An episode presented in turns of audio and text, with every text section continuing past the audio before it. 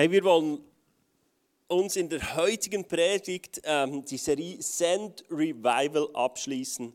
Ich weiß nicht, wie viel das du schon gehört hast von dieser Serie, aber es geht darum, Erweckung zu erleben. Und der Titel von der heutigen Predigt ist ähm, Erweckung, das Gebet, ein Weg der Veränderung. Und ich glaube, ähm, eine Kirche, eine betende Kirche ist eine erweckte Kirche. Davon bin ich überzeugt. Wenn wir, wenn wir im Gebet dran sind, ähm, dann werden wir Erweckung erleben. Und ich möchte ähm, heute dir zwei, drei Gedanken mitgeben. Ich weiß, wir könnten jetzt zusammensitzen und alle könnten mal ähm, sagen, was die Kraft vom Gebet ist. Wir alle haben es schon erlebt, wir haben es eben von Melanie gehört, was für eine Kraft es hat. Und ich möchte heute auf zwei, drei Punkte eingehen die aber nie und nimmer abschließend sind, weil das Gebet viel mehr ist als ähm, eine Predigt. Ich möchte zum Start ähm, dir eine Bibelstelle vorlesen in Lukas 18, 1 bis Vers 8. Er sagte ihnen aber auch ein Gleichnis dafür, dass sie alle Zeit beten und nicht ermatten sollen und sprach. Das hat Jesus gesagt. Es war ein Richter in einer Stadt, der Gott nicht fürchtete und von keinem Menschen sich scheute. Er war, es war aber eine Witwe in jener Stadt und sie kam zu ihm und sprach, schaff mir Recht gegenüber meinem Widersacher. Und eine Zeit lang sollte er nicht, wollte er nicht. Danach aber sprach er bei sich selber, wenn ich auch Gott nicht fürchte und vor keinem Menschen mich scheue, so will ich doch weil diese Witwe mir Mühe macht, ihr Recht verschaffen, damit sie nicht am Ende kommt und handgreiflich wird. Der Herr aber sprach, hör, was der ungerechte Richter sagt. Gott aber sollte er das Recht seiner Auserwählten nicht ausführen, die Tag und Nacht zu ihm schreien, und sollte er es bei ihnen lange hinziehen? Ich sage euch, dass er ihr Recht ohne Verzug ausführen wird. Doch wird wohl der Sohn des Menschen, wenn er kommt, den Glauben finden auf der Erde? Dieses Gleichnis ähm, steht oder diese Geschichte steht und Jesus erzählt die. Und ähm, ich von mir muss äh, zu dir sagen, ich habe ein wenig Mühe mit dem Wort Gebet. Ich weiß es nicht, wie es dir geht, aber ich finde, es ist so eine christliche Floskel geworden, dass man sagt, ja, dann müssen wir beten oder dann habe ich gebetet. Oder, äh, aber ich frage mich immer, ja, was ist der Inhalt von diesem Gebet? Und was hat man denn gebetet? Ich glaube, Gebet ist oft etwas, wo wir so viel reinpacken, aber gar nicht so genau wissen, ja, was haben wir dann gemacht oder was macht er? Oder ich habe Morgen zwei Stunden gebetet. Und dann denke ich, ja, was hast du dann gebetet? Also Gebet ist für mich so, ja, es ist wie ein Brot. Ja, wenn du zum Bäcker gehst, merkst du, es gibt ganz viele Brote. Also ja, Gebet, es gibt ganz viele Gebete. Und ich für mich habe ein wenig Mühe, weil ich oft Gebet mit Leistung verknüpfe. Ich weiß nicht, wie es dir geht. Aber bei mir klingt das oft an, ah, ich, muss, ich muss jetzt viel beten, oder? Eine erweckte Kirche ähm, ist eine betende Kirche oder eine betende Kirche ist eine erweckte Kirche. Und ich glaube, dass aufgrund dieser Bibelstelle, die wir gerade gehört haben, wir oft ähm, damit verknüpfen, dass wir es einfach viel machen müssen, wie diese Witwe. Dass wir leisten müssen, dass wir uns anstrengen müssen, dass wir viel beten müssen. Aber ich glaube, diese Geschichte sagt das nicht aus. Auch weil ich sonst die Bibel anders verstehe. Ich glaube nicht, dass wenn wir Erweckung erleben wollen, dass wir ein Gebetshaus eröffnen müssen. Ich glaube auch nicht, dass wenn wir Erweckung erleben müssen, dass wir ähm, Gebetsabende en masse haben müssen. Ich glaube auch nicht, dass wenn du ein Wunder erleben willst, dass du eine große WhatsApp-Gruppe haben musst, die dafür betet. Und ich glaube aber, dass wir genau aus dieser Bibelstelle so Dinge herausnehmen. Oder dass wir das oft auch so kommunizieren. Oder dass wir Geschichten hören, wo sagen, ja, so viele Leute haben dafür gebetet. Oder wenn Gebetsanliegen nicht eintreffen, dann wird gesagt, es haben so viele Leute dafür gebetet. Ich frage mich dann immer, auf was liegt dann der Fokus? Auf der Menge, die gebetet hat? Oder auf dem Gott, der wirkt? Und Schau, ich sage nicht, es ist falsch, wenn viele Leute beten. Aber so schnell kommen wir in ein Ding hinein, dass wir sagen, ja, viele Leute haben gebetet. Und wenn es so wäre, müsste ich sagen, dann wäre Christsein etwas ähm, für spezielle Leute mit einem großen Freundeskreis.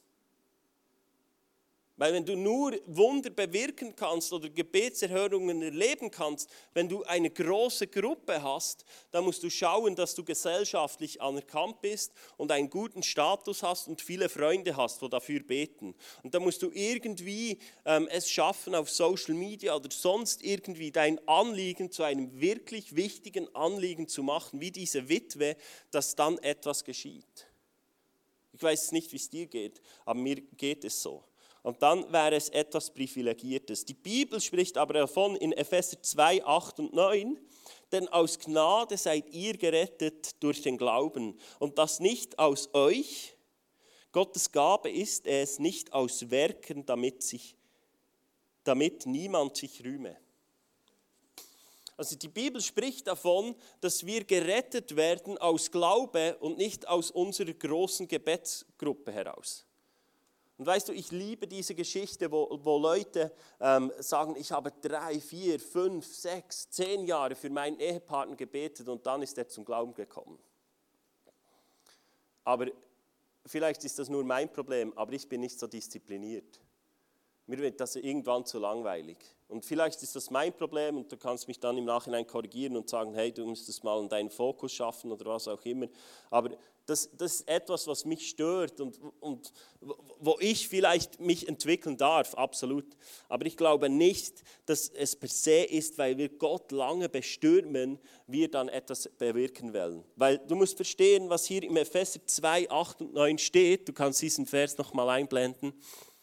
Ähm, das Wort gerettet bezieht sich nicht nur auf deine Errettung im Glauben, sondern das Wort, das hier im Griechischen verwendet wird, ist sozo. Und sozo heißt Errettung, Heilung, Wiederherstellung. Es ist viel kompletter als nur, ich habe das ewige Leben. Es ist viel kompletter. Und hier steht, dass wir Heilung haben durch Glaube und nicht aus Werken.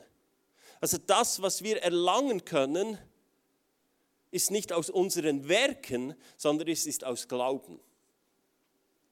Und ich glaube, es ist essentiell, dass wir das verstehen. Und ich bin überzeugt davon, dass in dieser Geschichte vom Lukas 18 nicht eine Gleichstellung von Gott und dem Richter ist, sondern eine Gegenüberstellung.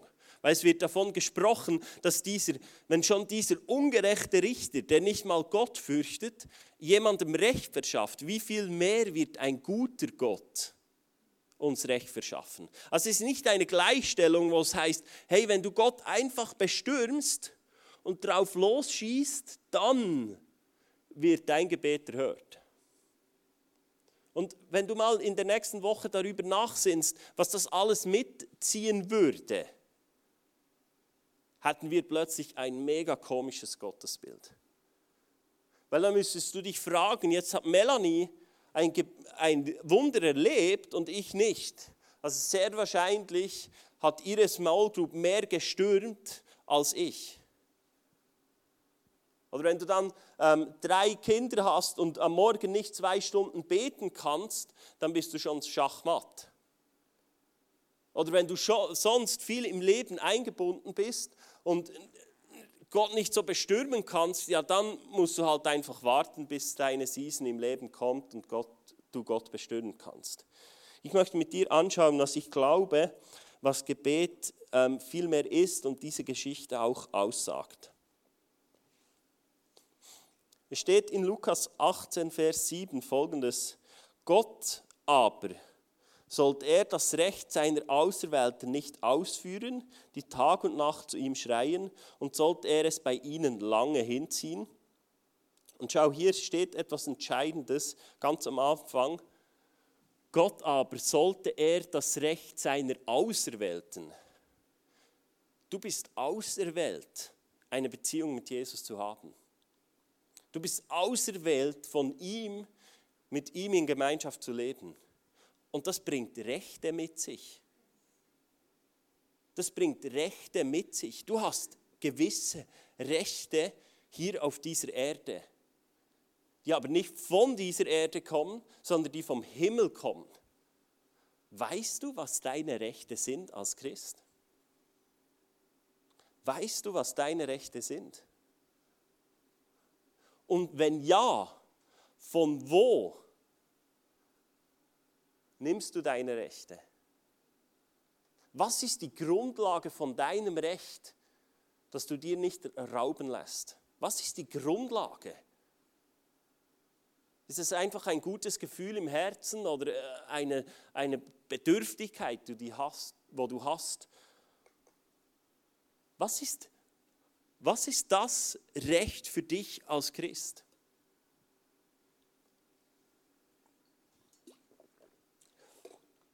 Schau, wenn wir unser Recht herausfinden wollen als Christen, dann gibt es nur eines, und das ist das Wort Gottes zu studieren. Wir sollen das Wort Gottes studieren.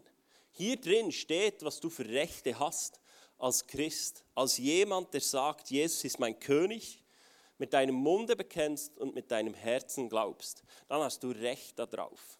Und das muss die Grundlage sein für deinen Rechtsanspruch. Du hast Rechte. Und was sind die Rechte in deinem Leben? Und weiter heißt es, ich sage euch, dass er ihr Recht ohne Verzug ausführen wird. Ist das nicht grandios? Das sind Aussagen, die sind pulverisierend dass er uns schnell Recht verschaffen wird. Ohne Verzug. Es gibt keine Verzögerung.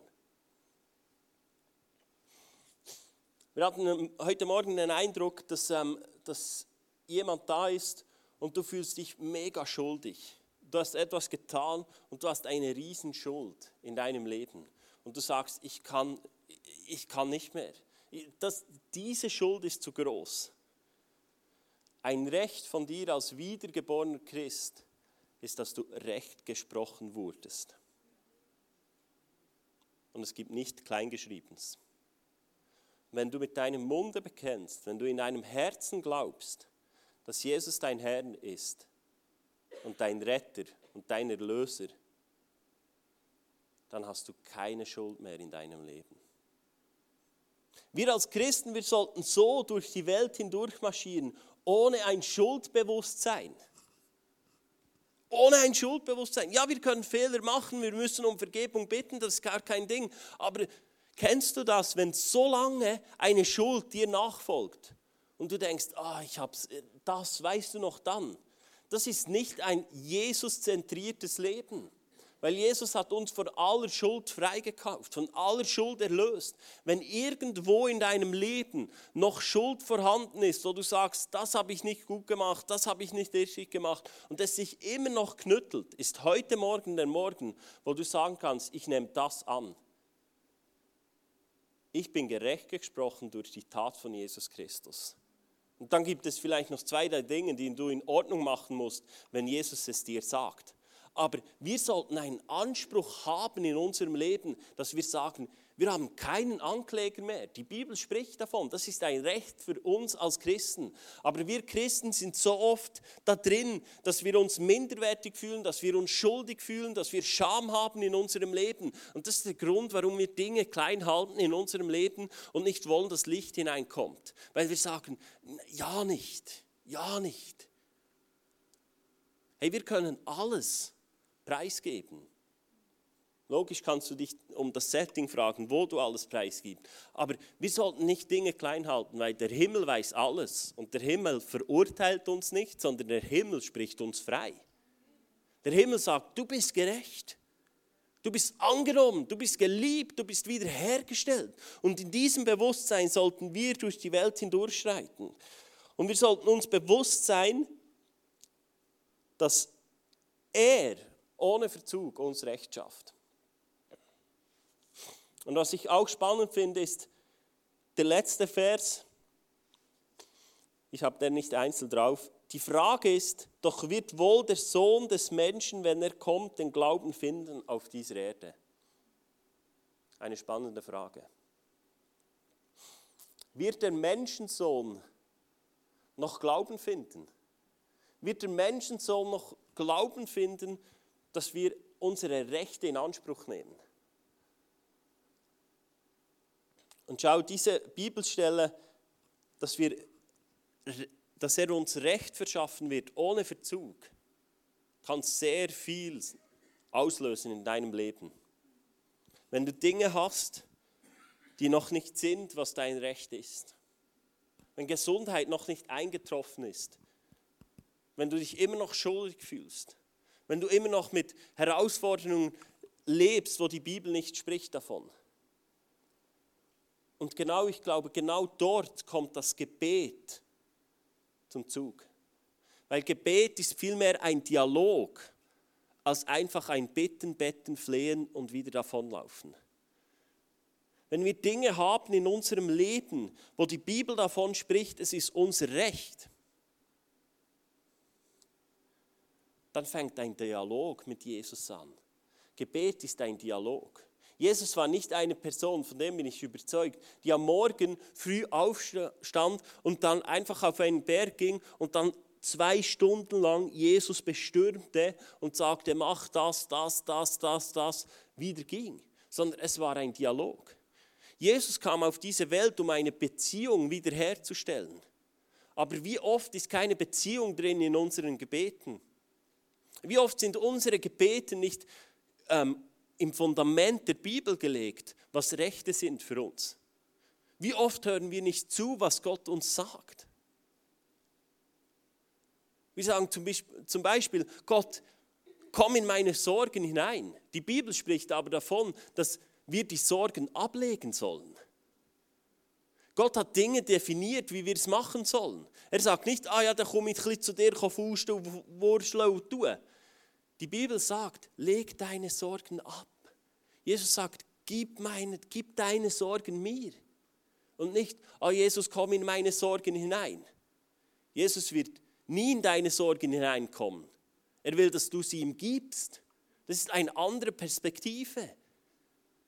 Vielleicht sagst du, ja, das ist nicht so tragisch. Nein, es hat etwas mit unserem Denken zu tun, mit unserem Glauben. Glauben wir, dass wir Sorgen ablegen können und dass er uns versorgt. Ich möchte einen zweiten Bibelstelle mit dir anschauen. Das ist Lukas 11, 9 und 10. Und das Spannende ist, heute Morgen im Briefing kam ähm, die gleiche Bibelstelle aus einem anderen Evangelium, also schon aus dem Evangelium von Jesus, aber Matthäus war es, glaube ich. Und ich lese sie vor aus Lukas 11, 9 und 10. Und ich sage euch, bittet und er wird euch geben werden. Und es wird euch gegeben werden.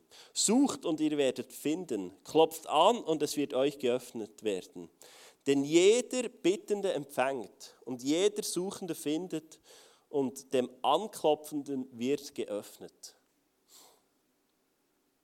Wow, wow. Was für eine Zusage. Was für eine Zusage. Hey, wir sollen bitten. Wir sollen bitten. Wir sollen zu Gott kommen und bitten. Wir sollen zu Gott kommen und anklopfen. Wir sollen zu Gott kommen und suchen. Wie oft suchen wir noch im Wort Gottes nach unseren Rechten? Wie oft durchforschen wir die Bibel, wenn Dinge in unserem Leben nicht im Reinen sind, im Wort Gottes? Oder sagen wir einfach, ja, ich sage es mal Jesus, dann bringt er es in Ordnung und ich kann weiter auf Instagram, Facebook oder sonst mich zumüllen und äh, dann kommt es dann schon ins, ins Lot. Von was ist dein Denken geprägt? Wenn wir sagen, Jesus, hilf mir in meinen Sorgen, du läufst davon und sagst, oh ja, morgen, wie soll es kommen und ah, das und das und das, dann ist doch das nicht ein göttlicher Weg, Dinge zu vollbringen.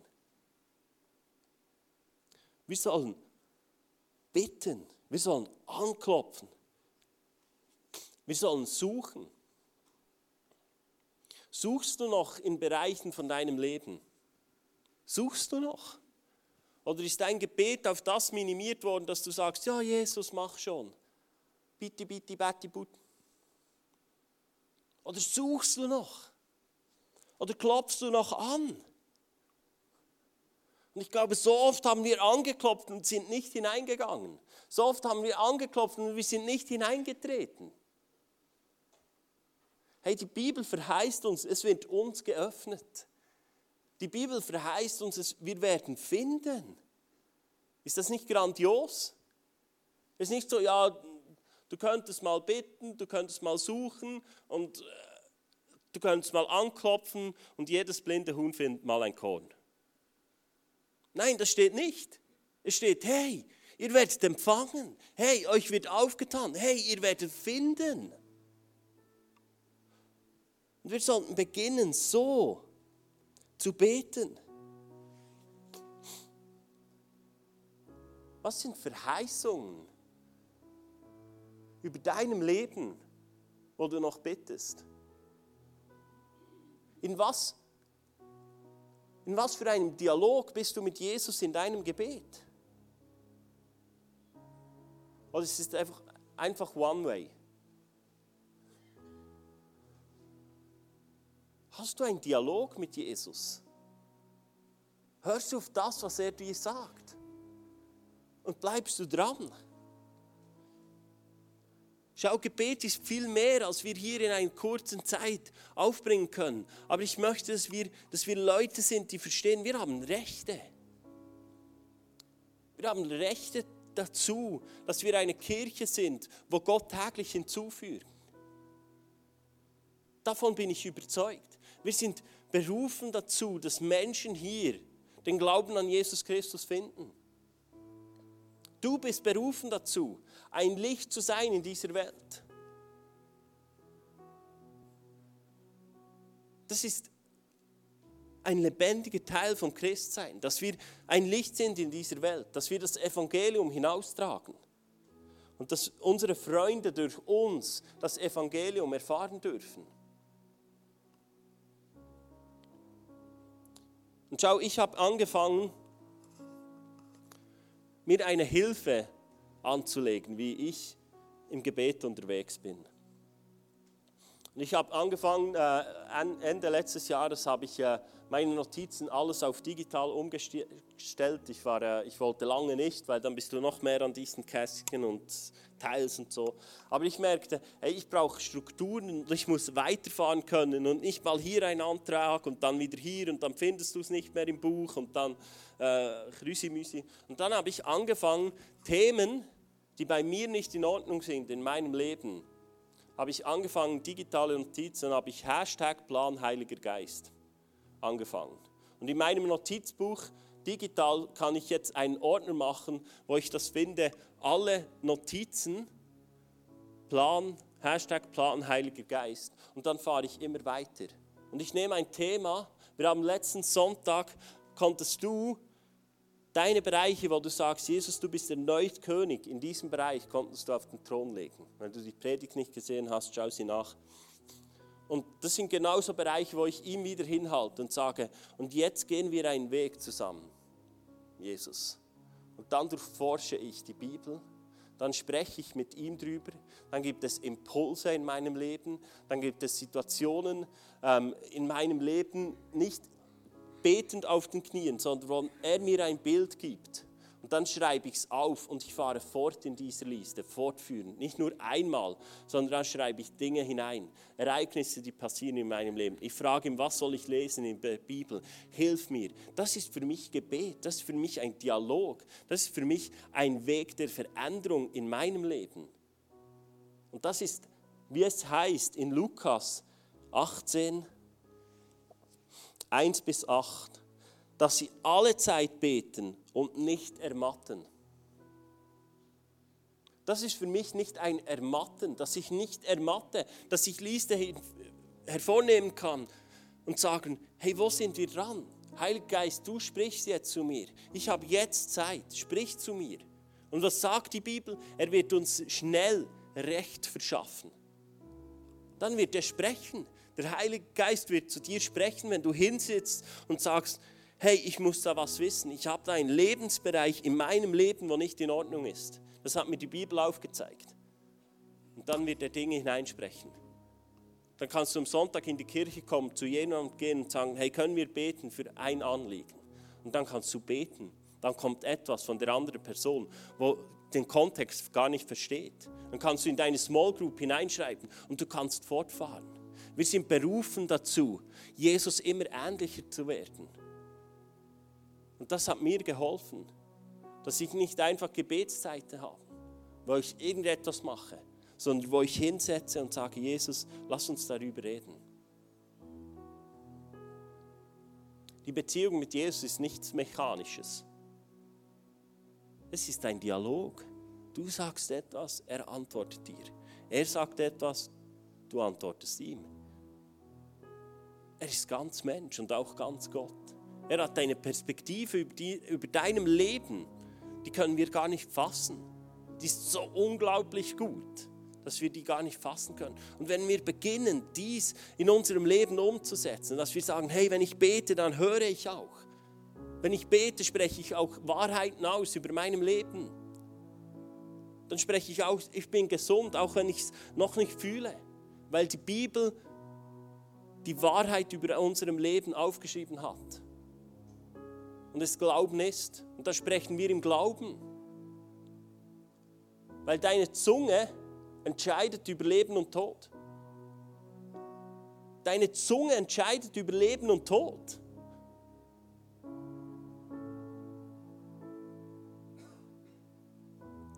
Wir müssen uns dessen bewusst sein, was wir in unseren Gebeten aussprechen. Wenn wir aussprechen, wir werden Erweckung erleben in unserer Kirche. Ich werde Erweckung erleben in meiner Ehe. Meine Kinder werden an Jesus festhalten und sie werden den Lauf vollenden.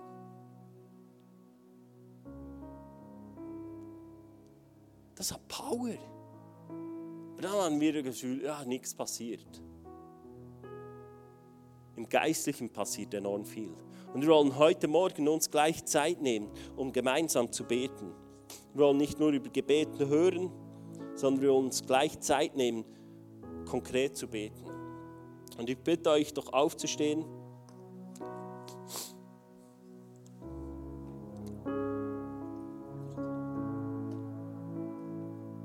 Und ihr könnt euch dann gleich in Gruppen zusammentun, wenn ihr wollt, oder einzeln beten dann wollen wir ganz konkret für Anliegen gleich beten.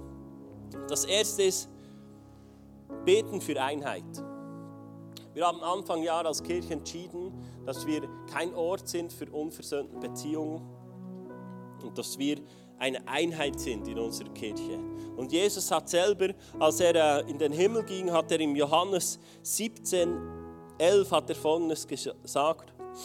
Und ich, bitte, und ich bin nicht mehr in der Welt, und diese sind in der Welt. Und ich komme zu dir, heiliger Vater, bewahre sie in deinem Namen, denn du mir gegeben hast, dass sie eins seien wie wir. Jesus war Einheit extrem wichtig. Und lasst uns jetzt nun eine Zeit nehmen, wo wir gerade für Einheit beten in unserer Kirche, aber auch darüber hinaus. Der Leib Christi ist größer als unsere Kirche. Darum lass uns beten, dass wir eine Einheit sein dürfen im Leib Christi. Ihr dürft beten. Ich mache dann den Abschluss.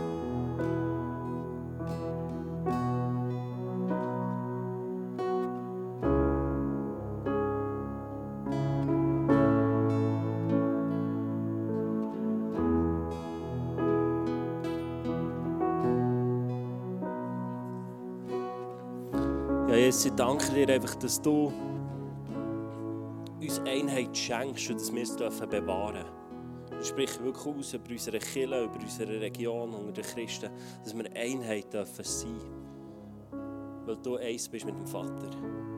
So wollen auch wir eins sein untereinander. Dass wir das Bewusstsein dürfen haben, dass Beziehungen das Kostbarste ist. Beziehung zu dir, aber auch Beziehung untereinander. Es nichts ist, was man einfach wegwirft, sondern es etwas ist, wo man daran arbeitet, wo man aufeinander zugeht, wo man einander um Vergebung bittet, wo man zusammen vorwärts geht, um die Einheit zu bewahren. Ich danke dir dafür. Der nächste Punkt, den wir beten dafür ist, für dein konkrete Leben. Für dein Leben. Wir haben dir ein paar Punkte aufgeschrieben. Für deine Ehe, für deine Eltern, für deine Arbeit, für deine Kinder, für Gesundheit und so weiter. Und du weißt vielleicht, in welchem Bereich dass du eine Not hast. Und ich werde euch jetzt einfach durch ein Gebet durchleiten, wo du einfach Jesus am Schluss darfst fragen, was er meint zu diesem Lebensbereich. Und ihr dürft die Augen zutun.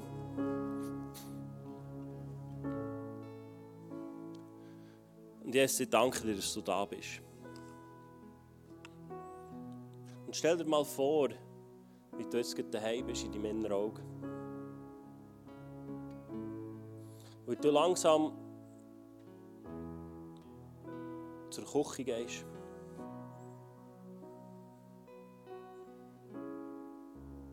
Wie du dort zum Kühlschrank herstehst. Aufmachst.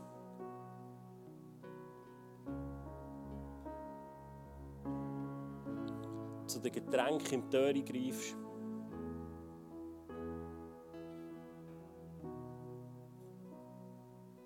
Etwas trinkst. Es wieder rein tust. Den Kühlschrank wieder zutust. Dich umdrehst. Und Jesus steht vor dir.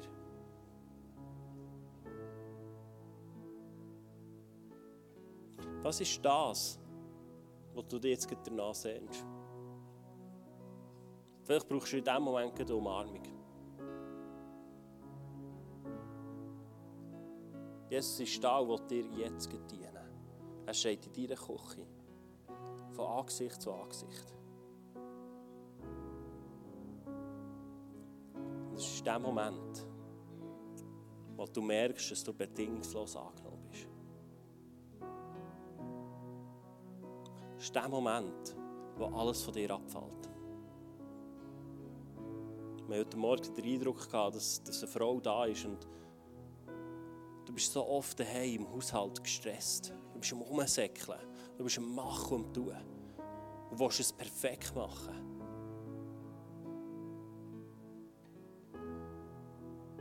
Jesus sagt dir, lass los. Jesus nimmt dich in Arm. Das ist der Moment, wo du einfach die Zeit mit Jesus jetzt geniessen darfst, wo du ihn darfst fragen wo du dir darfst, Arm nehmen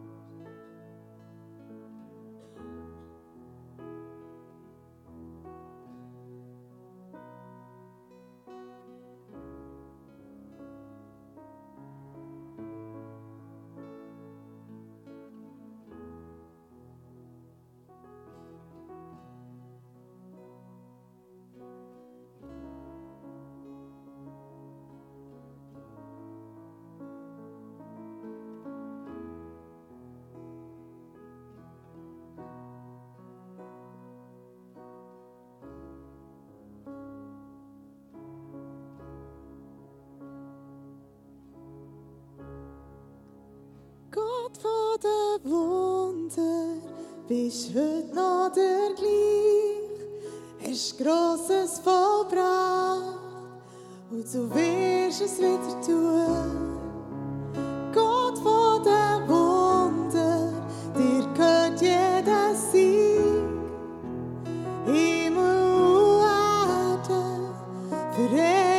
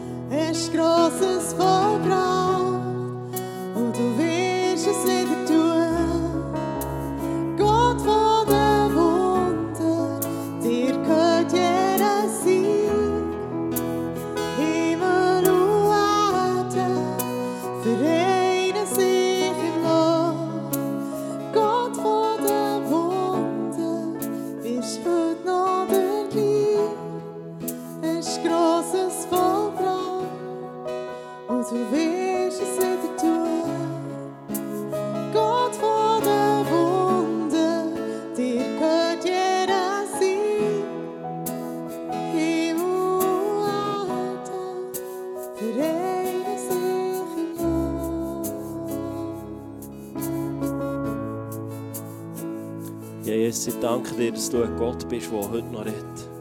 Dass du ein Gott bist, der es liebt, Beziehung zu uns zu haben. Dass du ein Gott bist, der, nicht einfach auf unser Leben herabschaut, sondern der uns Kraft gegeben hat, in uns hineingepflanzt hat, dass wir aus dieser Gnade heraus Sachen verändern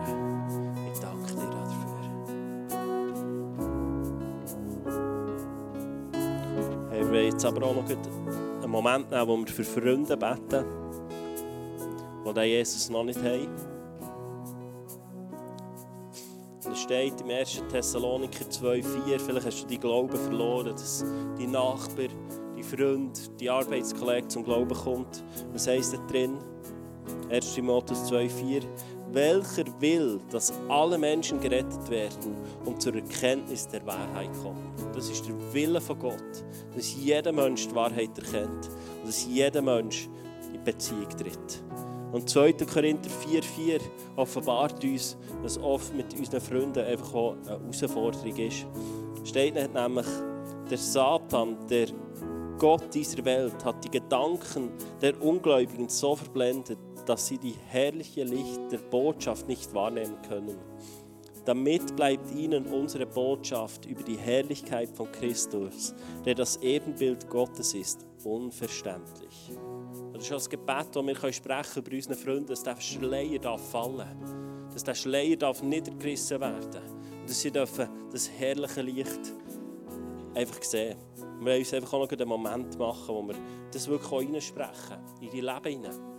Oder wo du dich auch mal fragst, hey, wo, wo steht die Person?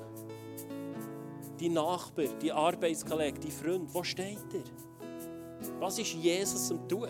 Jesus jagt ihm auch leidenschaftlich nach. Du bist nicht der Einzige, der ihm nachjagt. Auch Jesus jagt deinem Nachbar, deinem Arbeitskollegen leidenschaftlich nach, weil er eine Sehnsucht hat, mit ihm in Beziehung zu treten.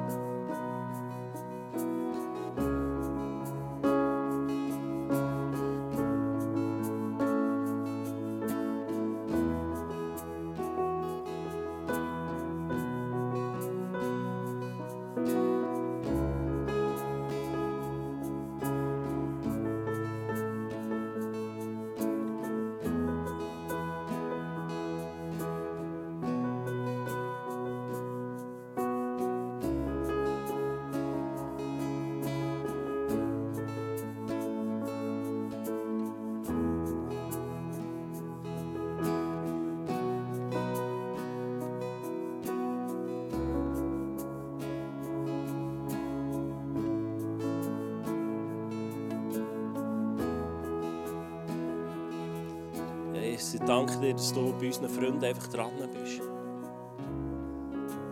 Dass du bei diesen Menschen dran bist, dass du es nicht aufgegeben hast. Und dass du niemanden ablehnst. Dass mir steht in deinem Wort, dass wir sogar in der Schöpfung deine Herrlichkeit sehen können. Und ich danke dir dafür. Du sprichst es wirklich aus über unsere Freunde, über unsere Familie, über unsere Arbeitskollegen, über unsere Nachbarn, dass sie das Licht dürfen sehen von dir. Und dass sie eine persönliche Begegnung mit dir dürfen haben. Jeder von uns braucht eine persönliche Begegnung, um ein Leben mit dir zu starten. Und das spreche ich einfach aus. Danke, dass du übernatürlich wirkst. In so vielen Ländern begegnest du den Menschen übernatürlich, als weisse Gestalt. Dass wirklich Menschen, dass unsere Nachbarn zu uns kommen und fragen, hey, ich habe das gesehen, ich habe das erlebt, dass wir wirklich Leute sind, die das aussprechen, weil wir wissen, in unserer Zunge liegt die Entscheidungskraft über Leben und Tod. Dass wir dürfen Leben hineinsprechen, unsere Nachbarschaft, dass wir Leben dürfen unsere Quartiere, dass wir Leben dürfen hineinsprechen an unseren Arbeitsplätzen. Dass wir dürfen sagen, hier ist ein Ort vom Frieden. Hier ist ein Ort, wo Menschen dir begegnen können, wie auch immer dass du es tun. Wenn du uns brauchen dann wollen wir parat sein. Dafür. Ich danke dir, dass, dass wir diesen Song jetzt wirklich einfach mit ganzem Herzen dürfen singen dürfen, wo wir werden singen. All about you. Es geht alles um dich. Es dreht sich um dich. Unser Leben dreht sich um dich. Danke, dass du uns gerufen hast als Killer. Wir dürfen Menschen zu dir führen. Dass Menschen dir dürfen ähnlicher werden Dass sie nicht mehr Angst haben in dieser Welt. Dass wir das Umfeld positiv verändern dürfen. Danke, brauchst du uns. Danke, bist du mit uns.